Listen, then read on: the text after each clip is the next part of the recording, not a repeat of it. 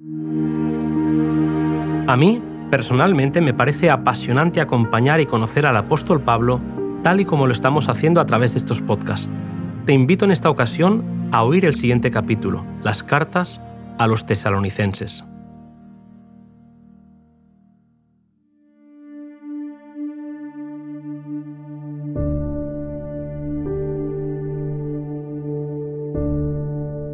Cuando Silas y Timoteo llegaron a Corinto, alegraron a Pablo con las noticias relativas a los creyentes de Tesalónica, que en medio de la prueba y la adversidad habían permanecido fieles a Dios. Desde su deseo de visitarlos pronto en persona, Pablo escribió a los creyentes expresando la gratitud a Dios por las alegres nuevas de su crecimiento en la fe. La fidelidad de los tesalonicenses se había hecho notoria en Macedonia y en Acaya, y el apóstol declaró que, por su fidelidad en seguir al Señor, eran un gran ejemplo. Pablo les declaró que no había tratado de engañarles al presentarles el Evangelio. Les habló del cariño y fidelidad con el que siempre se habían comportado cuando estuvieron entre ellos, y dieron gracias al Señor porque cuando los tesalonicenses oyeron sus palabras, no las recibieron como voz de hombres, sino como la voz de Dios.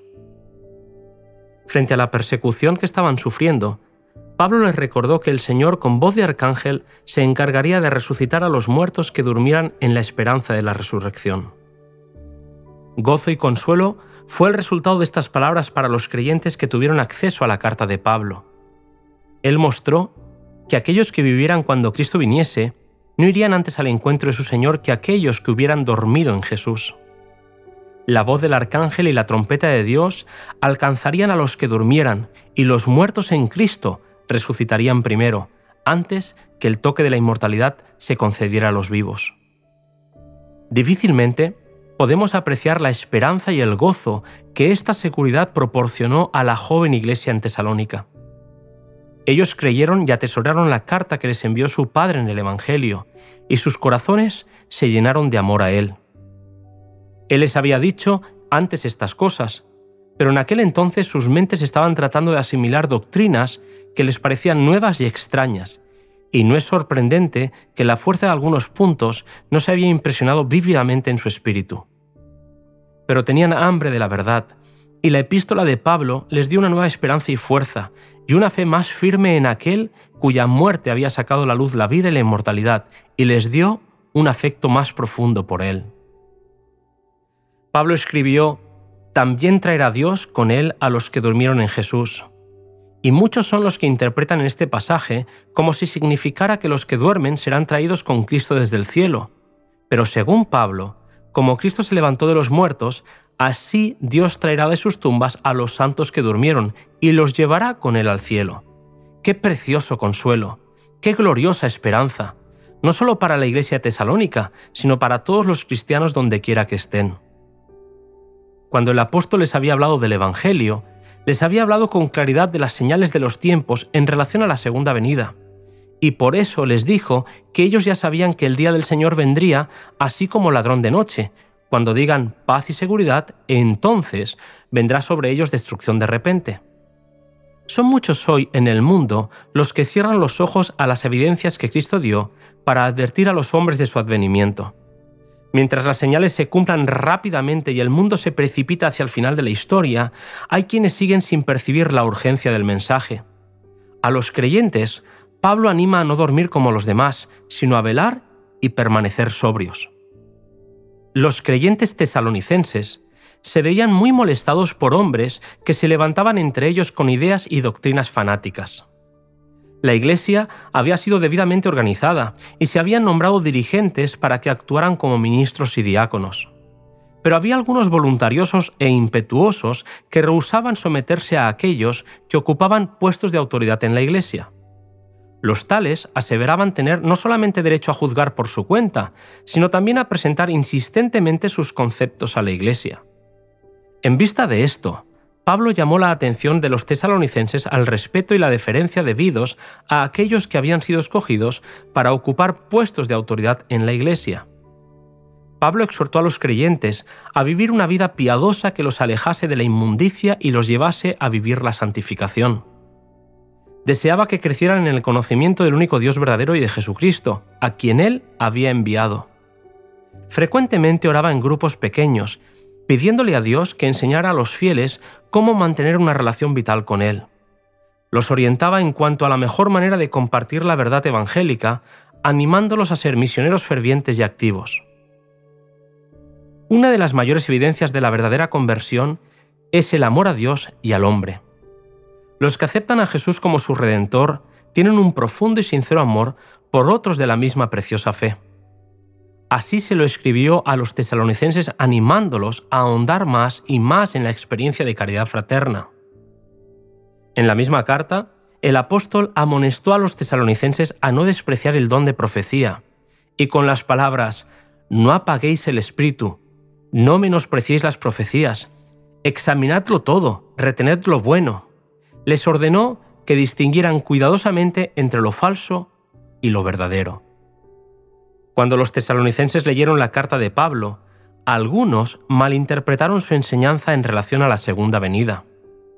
Entendieron que él expresó la esperanza de que él mismo viviría para presenciar el advenimiento del Señor. Esto aumentó su entusiasmo y excitación. Pablo escribió una segunda carta, procurando corregir las falsas impresiones y presentando claramente la verdad. Les dijo que antes de la venida de Cristo iban a producirse importantes acontecimientos en el mundo religioso, predichos en la profecía. El apóstol declaró, No os mováis fácilmente de vuestro sentimiento, ni os conturbéis ni por espíritu, ni por palabra, ni por carta como nuestra, como que el día del Señor esté cerca. No os engañe nadie en ninguna manera, porque no vendrá sin que venga antes la apostasía, y se manifieste el hombre de pecado, el hijo de perdición oponiéndose y levantándose contra todo lo que se llama Dios o que se adora, tanto que se sienta en el templo de Dios como Dios, haciéndose pasar por Dios. Las palabras de Pablo no debían ser malentendidas. No estaban destinadas a enseñar que él, por revelación especial, había anunciado a los tesalonicenses la inmediata venida de Cristo. Esa idea hubiera provocado confusión de fe, porque el desengaño conduce a menudo a la incredulidad.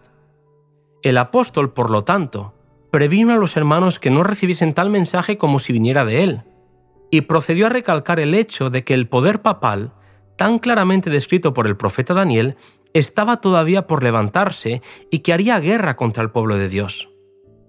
Hasta que ese poder no realizara su obra mortal y blasfema, sería inútil para la Iglesia esperar la venida de su Señor.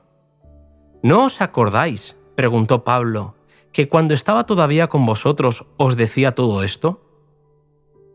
Terribles habrían de ser las pruebas que sobrevendrían a la verdadera iglesia. Ya en el tiempo en el que el apóstol escribía, el misterio de iniquidad había comenzado a obrar. Los sucesos que se iban a producir en el futuro serían según operación de Satanás con gran potencia y señales, milagros mentirosos y con todo engaño de iniquidad entre los que perecen. Especialmente solemne es la declaración del apóstol respecto a aquellos que rehúsan recibir el amor de la verdad, puesto que de aquellos que persisten en apartarse de las amonestaciones divinas, Dios retira su espíritu y los abandona a los engaños que aman. Así, bosquejó Pablo la nefasta obra de aquel poder del mal, que subsistiría durante largos siglos de tinieblas y persecución antes de la segunda venida de Cristo.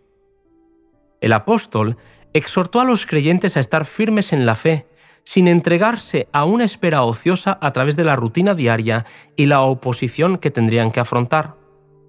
El apóstol les recomendó que no se cansaran de hacer el bien y les señaló su propio ejemplo de diligencia en los asuntos temporales mientras trabajaba con incansable celo en la causa de Cristo. También ordenó a la Iglesia que excluyera de su comunión a cualquiera que persistiera en descuidar la instrucción dada por los ministros de Dios, y terminó su carta con una oración en la que pide que, en medio de los afanes y las pruebas de la vida, la paz de Dios y la gracia del Señor Jesucristo los consuelen y los sostengan.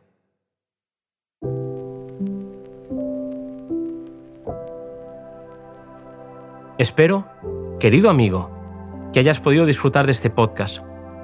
Si te parece, nos volvemos a encontrar en el siguiente capítulo cuyo título es Apolos en Corinto.